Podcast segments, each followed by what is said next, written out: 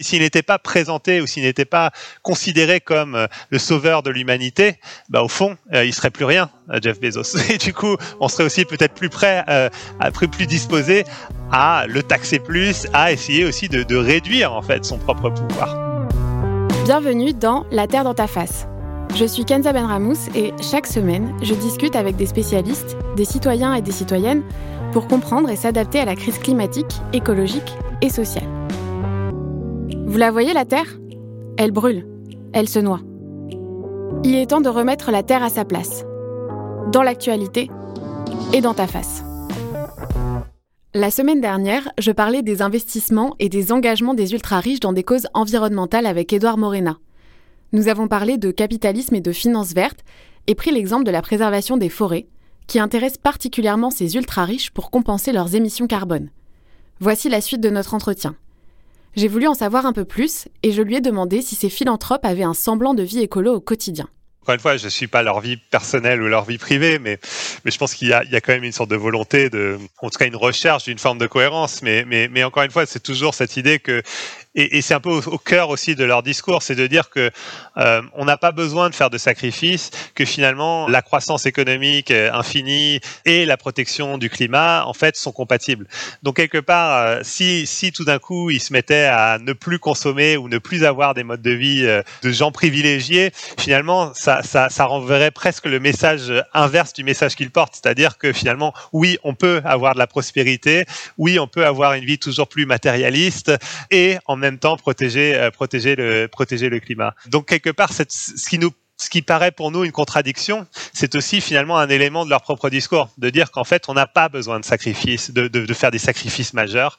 On peut quand même continuer à rouler en SUV électrique, mais ça sera un SUV quand même, et du coup participer en même temps à cette sorte de transition euh, vers une économie, euh, vers économie fondée sur la, croissance, mais la croissance bas carbone. Est-ce que c'est euh, c'est un peu du technosolutionnisme en fait? J'imagine qu'ils attendent beaucoup de toutes les solutions un peu technologiques qu'on va pouvoir mettre en place un jour pour euh, capturer le carbone, pour euh, ça, se base quand même beaucoup là-dessus en fait leur réflexion. Oui, alors en, fait on va on va retrouver une sorte de diversité de, de points de vue. Certains effectivement vont avoir une euh, vont, vont pousser euh, certaines technologies, euh, y compris des technologies qui sont toujours au stade de l'expérimentation, notamment liées à la effectivement comme vous l'avez dit aux questions de capteur de carbone, mais aussi des sortes de technologies qui cherchent aussi à, à agir sur sur la météo, sur les nuages, etc., etc. Et en même temps, on en a aussi d'autres qui sont euh, finalement euh, qui ont un discours qui, qui, est un peu différent, qui, qui consiste à dire qu'en fait les technologies existent déjà. L'enjeu c'est euh, tout simplement de les normaliser, enfin en quelque sorte de les, de les répandre. Donc on va avoir différentes visions, mais ce qui les rassemble tous, c'est effectivement cette idée que la technologie et notamment l'innovation plus même que la technologie, que l'innovation, c'est la solution. Et ça, ça renvoie un peu à ce mythe de l'entrepreneur que finalement, c'est à travers l'innovation qu'on va réussir à transformer euh, l'économie. Mais encore une fois, c'est pas l'innovation publique, c'est pas la recherche, euh, c'est pas les acteurs publics qui sont mis en valeur, ce sont bien les acteurs privés que l'on associe finalement à, à, à, ces innovations. Et il euh, n'y a pas du tout de remise en cause du système financier et du capitalisme de la part de ces ultra riches là. Il y a une forme de remise en cause du capitalisme fossile. Enfin, donc c'est ça qui est assez intéressant, c'est qu'il y a aussi une sorte de, de reconnaissance en fait de la responsabilité du capitalisme fossile, mais en même temps, associé à cela, il y a aussi cette idée que le capitalisme peut être réformé et que donc, quelque part, le capitalisme de force de mal peut devenir une force de bien, mais qu'il suffit du coup de le réformer, notamment par le biais de cette sorte d'intégration d'externalités négatives, etc., etc., euh, ou en poussant euh, certains acteurs plutôt que d'autres. Donc c'est aussi pour ça qu'ils ont un discours qui, dans certains cas, est assez critique vis-à-vis -vis des, des entreprises du fossile. Ils vont critiquer les entreprises du fossile, mais en même temps, c'est en parallèle pour promouvoir, on va dire, les entreprises de la tech ou les entreprises des énergies, vertes. Mais ce qui est intéressant à chaque fois, c'est toujours cette idée que ce sont bien les entreprises, donc ce sont bien les acteurs privés, les acteurs de marché qui vont être les moteurs de la transition bas carbone. Et au fond, il y a aussi un, toujours aussi un discours assez critique vis-à-vis -vis de l'État, comme acteur aussi de, la transition bas carbone, comme, comme l'État aussi qui est une sorte de force aussi de régulation aussi euh, du marché. Donc voilà, donc c'est toujours au fond cette idée que ce sont les acteurs privés qui vont être les porteurs, qui vont porter euh, la, euh, la transition bas carbone. Combien de temps ça peut durer cette illusion du capitalisme vert et de la finance verte dans un terme de planète? C'est pas très viable quand même. Je pense que non, c'est pas très viable. après, alors combien de temps? Je pense que ça, peut, ça peut malgré tout durer encore longtemps en fait. Je pense que c'est juste que, et c'est ce que j'essaie un peu de faire dans le livre, c'est qu'à un moment donné, je pense qu'il est toujours utile d'essayer de, faire le bilan aussi sur euh, ces actions qui ont été menées, parce qu'au fond, cette approche finalement, elle existe et elle, elle, est assez dominante depuis, euh, depuis maintenant plusieurs décennies. Euh, donc je pense qu'on est en capacité aujourd'hui de d'en tirer les conclusions en fait, de savoir si ça a marché ou pas. Et effectivement, a priori, enfin j'estime que ça n'a pas vraiment fonctionné, en tout cas en termes de, trajectoire de, réduction d'émissions. Et en même temps, je pense qu'on est aussi arrivé à un moment où, il y a aussi des voix de plus en plus critiques qui s'élèvent. Il y a euh, euh, une forme de repolitisation de l'enjeu dans le sens où euh, je pense que désormais le débat, il est en train un peu de se déplacer vers un débat sur non plus sur la prise de conscience de l'enjeu, mais plus sur la question de quel type de transition on veut en fait. Donc, donc c'est pour ça que, enfin, moi, je suis, je suis, je suis quand même toujours assez optimiste en fait quant, euh, au fait que euh, finalement cette, euh, cette approche qui a été portée jusqu'à présent, bah, en fait, elle est, enfin, en tout cas, elle peut être remise en question et, et potentiellement d'autres approches peuvent aussi, peuvent aussi émerger ça, justement, cette, cette, approche, elle est remise en question par certains riches euh, américains qui font un pas de côté, notamment en demandant, enfin, riches américains et autres, euh, en demandant aux États de les taxer davantage. Donc, ça revient aussi à ce, euh, ce paradoxe public-privé. Est-ce qu'ils investissent, eux, également leur argent dans, dans des ONG et des think tanks prisés des ultra-riches proches de la Silicon Valley, ou est-ce qu'ils ont quand même une, vraiment une toute autre approche par, justement, cette taxation?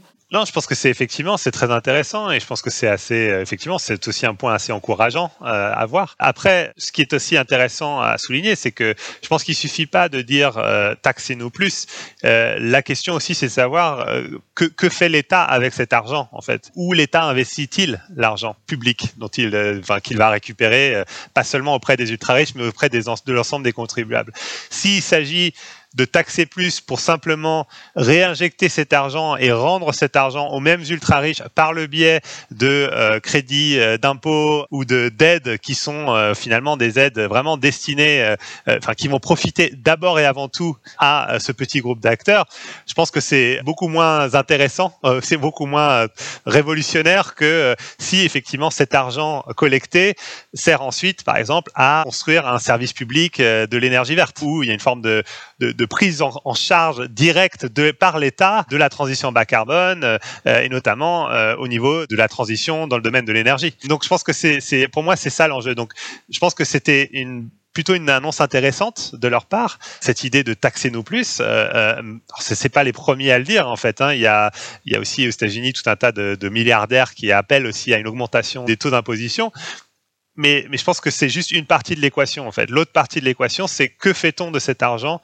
Où cet argent est-il dépensé? Est-ce qu'il est ensuite réinjecté dans des initiatives portées par ces mêmes acteurs ou est-ce qu'au contraire, il sert à, à, à, porter une transition bas carbone qui, qui soit vraiment centrée sur des questions de justice sociale et, et qui soit aussi euh, vraiment démocratique et, et de démocratique dans le sens et c'est pour ça que je pense que la, la question du rôle de l'État pour moi elle est centrale en fait. C'est en quelle mesure finalement peut-on en tant que citoyen aussi finalement avoir un certain degré de d'influence aussi sur l'orientation en fait de la transition bas carbone? Là ce qui ressort de ça c'est vraiment une espèce de vision euh, complètement différentes de ces deux euh, groupes d'ultra riches, en fait. Ceux qui vont vraiment miser sur le privé et ceux qui vont plutôt miser sur les États. Et là, j'imagine que ça dépend encore, euh, encore des États. C'est-à-dire que l'État américain, par exemple, a beaucoup moins une politique interventionniste que euh, des États plutôt européens. Mais est-ce que les ultra riches sont une part quand même de la solution pour faire face à l'urgence? Parce qu'on est quand même dans une urgence climatique. Est-ce qu'ils sont une part de la solution? Encore une fois, je pense qu'ils peuvent le devenir à, partir du moment où ils participent plus à l'effort. Et quand je dis participent plus, je veux dire participent plus financièrement. Donc ça, ça renvoie à cette question de la taxation. Et ils peuvent être aussi une part de la solution à partir du moment, effectivement, où ils soient aussi porteurs d'une vision de la transition bas carbone qui finalement servent l'intérêt général plutôt que les intérêts particuliers. Et effectivement, c'est possible. Et j'imagine qu'il y a sûrement des, des, des, ultra riches. Et je pense, et je, pense notamment à, à, plusieurs héritiers en fait. Et je pense que sur la question des taxations, ce qui est intéressant, c'est qu'il y a beaucoup de de, jeunes héritiers donc qui ont hérité des fortunes, qui sont euh, pour le coup beaucoup plus prêts à se remettre en question aussi en tant qu'ultra riches. Mais, mais je pense que tant qu'il n'y a pas cet effort de fait, où il y a une forme de voilà, d'humilité aussi qui s'installe où finalement ils ne se considèrent pas comme étant la solution au problème, mais plutôt une source du problème et qui du coup soient aussi prêts à déléguer leur pouvoir notamment leur pouvoir économique, mais aussi leur pouvoir politique, parce qu'ils ont une certaine influence à des institutions qui sont pour le coup démocratiques et qui sont aussi porteurs de l'intérêt général, ben effectivement, oui, ils peuvent théoriquement faire partie de la solution. Mais, mais, mais quand je vois un Jeff Bezos, j'ai l'impression qu'on est un peu loin du compte, parce qu'au fond, euh, euh, tout est tellement centré sur sa propre personne que j'ai du mal à, à imaginer qu'il soit prêt à faire cet effort de remise en cause de qui il est, de ce qu'il incarne aussi, plus généralement. Parce qu'il est aussi, parce que, et je le comprends quelque part, parce que c'est pas dans son intérêt, c'est-à-dire que sa propre légitimité en tant qu'ultra riche, elle dépend aussi de ça, en fait. Elle dépend de sa capacité à se présenter comme étant au cœur de la solution et non pas à la marge, en fait. Donc, s'il si, si, n'était pas présenté ou s'il n'était pas considéré comme euh, le sauveur de l'humanité, bah, au fond, euh, il serait plus rien, euh, Jeff Bezos. Et du coup, on serait aussi peut-être plus prêt, euh, plus disposé à le taxer plus, à essayer aussi de, de, réduire en fait son propre pouvoir, qui est devenu, qui est devenu très, très, très problématique pour moi. Il y a une question qui a émergé euh, pas mal l'été dernier, c'était la question des jets privés. Justement, le groupe euh, des riches euh, américains qui veulent une, plus de taxation, ils viennent de sortir un, un, rapport où ils montrent un peu ce que pourrait apporter la taxation des trajets en jet privé et des achats de jets privés. Est-ce qu'il y a un réel intérêt économique en fait pour la transition écologique à le faire? Est-ce que ça ramène, ça ramène assez d'argent en fait? Sur, ce, sur, la question spécifique des jets privés ou de leur place euh, de, de euh, d'un point de vue économique, très honnêtement, je ne serais pas vraiment capable de vous, de vous le dire. Après, euh, je ne sais pas ce que ça représente en fait en termes de, d'un point de vue économique. Après, en termes de symbole, par contre, effectivement, c'est, c'est, je pense que c'est assez intéressant euh, parce qu'au fond, voilà, c'est comme le super yacht en fait. Le jet privé, c'est devenu un, une sorte de symbole aussi d'un sorte de mode de vie carbonifère euh, qui aujourd'hui n'est plus tolérable en fait. Donc le fait d'essayer de s'attaquer finalement au jet privé, pour moi, c'est s'attaquer à un symbole plus que, plus qu'autre chose. Et, et, je pense que c'est aussi ça le, le truc, c'est que ça reste un symbole et en même temps, ça, ça, permet comme ça permet aussi indirectement, et je pense que c'est ce qu'on a un peu vu en France récemment avec tous les débats autour des jets privés, ça permet aussi de s'intéresser pas seulement aux habitudes de consommation des ultra riches, mais aussi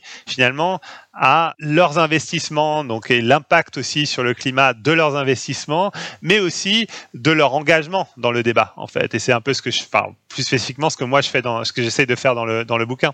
Donc c'est pour moi aussi une porte d'entrée intéressante qui permet aussi d'aller plus loin même que les jets privés, plus loin que, ces modes de vie euh, des ultra riches et leur impact sur le climat, et de s'intéresser aux ultra riches aussi comme des acteurs à part entière du débat climatique international. Oui, ça a montré euh, aussi tout ce qui est imbriqué en fait, que c'est pas qu'une question de euh, carbone, c'est aussi une question sociale et politique en fait. C'est ça ce qui ressort de ces, de ces débats-là. À la fin de votre livre, vous écrivez à propos des ultra riches, ils forment une classe consciente d'elle-même, de sa responsabilité et de ses intérêts, une classe dont certains membres éclairés ont compris qu'ils avaient plus à gagner ou du moins moins à perdre en s'engageant et en orientant le débat qu'à rester spectateur d'un drame dont ils sont largement responsables. Comment on, peut euh, briser cet entre-soi des ultra-riches et euh, est-ce que c'est aux États de le faire ou bien euh, aux citoyens? Je pense que c'est aux deux. Enfin, je pense que quand on quand on parle d'État, je le dissocie pas non plus des citoyens.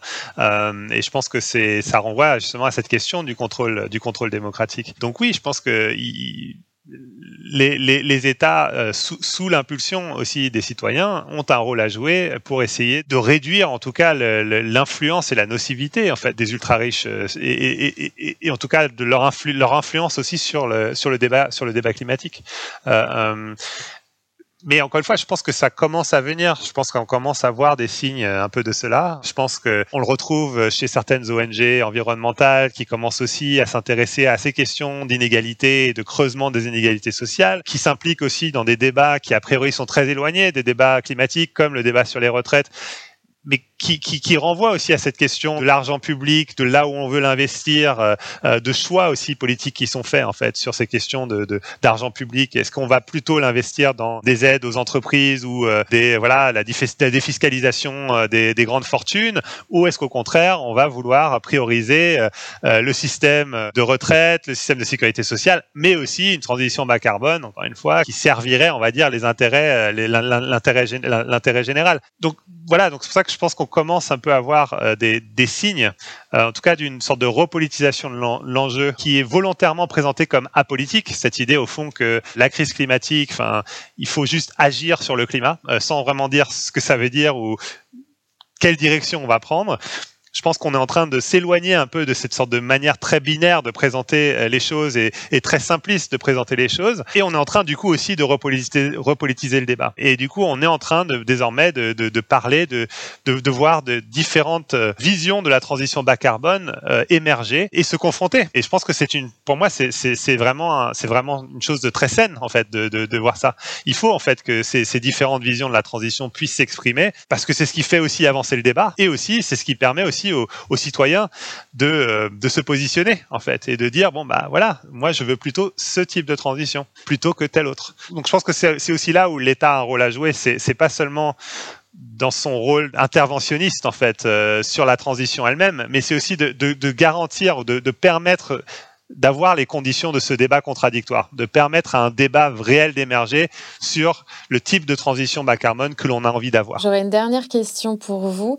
Quelle serait, euh, selon vous, la première mesure à mettre en place pour faire face à l'urgence écologique, si vous en aviez qu'une à choisir? La première, pour moi, c'est, ça renvoie un peu le, dernier point que j'ai, que j'ai énoncé, en fait. Très concrètement, je ne sais pas comment ça se ferait, mais en tout cas, c'est de garantir, en fait, les conditions de ce débat contradictoire, en fait, pour que euh, d'autres visions de la transition bas carbone puissent aussi s'exprimer et émerger. En fait, pour moi, c'est vraiment la première étape qui, me semble indispensable pour que justement aussi euh, derrière on puisse avoir euh, enfin, on puisse mobiliser aussi le plus grand nombre autour de, autour de cette question de la transition. Je pense que c'est un, des problèmes récurrents en fait dans le débat, c'est de dire oui, mais euh, il y a plein de gens qui ne s'intéressent pas à la question climatique ou qui, ou qui paraissent complètement démobilisés par rapport à cette question-là. Mais je pense pas que le problème, ça soit un manque de, de prise de conscience de l'enjeu. Euh, je pense que c'est plus que on est, on est. Le problème, c'est qu'on le, le, le, discours et le, le, projet de transition bas carbone qu'on leur présente, en fait, c'est un, c'est un projet qui leur paraît totalement étranger, en fait, qui, qui, qui, qui, qui ne touche pas en fait leurs propres euh, besoins quotidiens, qui ne touchent pas nécessairement leur propre réalité quotidienne. Mais donc je pense que pour réussir à, à, reconnecter les gens, il faut pas juste euh, dire on va encore vous donner encore plus d'informations sur la crise et sur l'urgence de l'enjeu, mais il faut aussi quelque part leur permettre aussi de prendre conscience que finalement, il y a de multiples transitions bas carbone possibles et, qu'il y a des transitions bas carbone qui peuvent être, qui peuvent toucher directement finalement à leurs besoins et à leur réalité. Et je pense que c'est là où, il y aurait un vrai travail à faire, c'est de créer en fait ces espaces, euh, ces espaces de discussion. Merci à Edouard Morena pour son temps et à vous de nous avoir écoutés. Retrouvez-moi tous les jeudis pour un nouvel épisode. Et si vous avez aimé ce podcast, dites-le nous. Vous pouvez nous laisser des étoiles sur les plateformes de podcast et nous suivre sur les réseaux at alvéole-du-bas création. À jeudi prochain. Ce podcast est produit par le studio nantais Alvéole Création. Il est écrit et animé par moi, Kenza Benramous.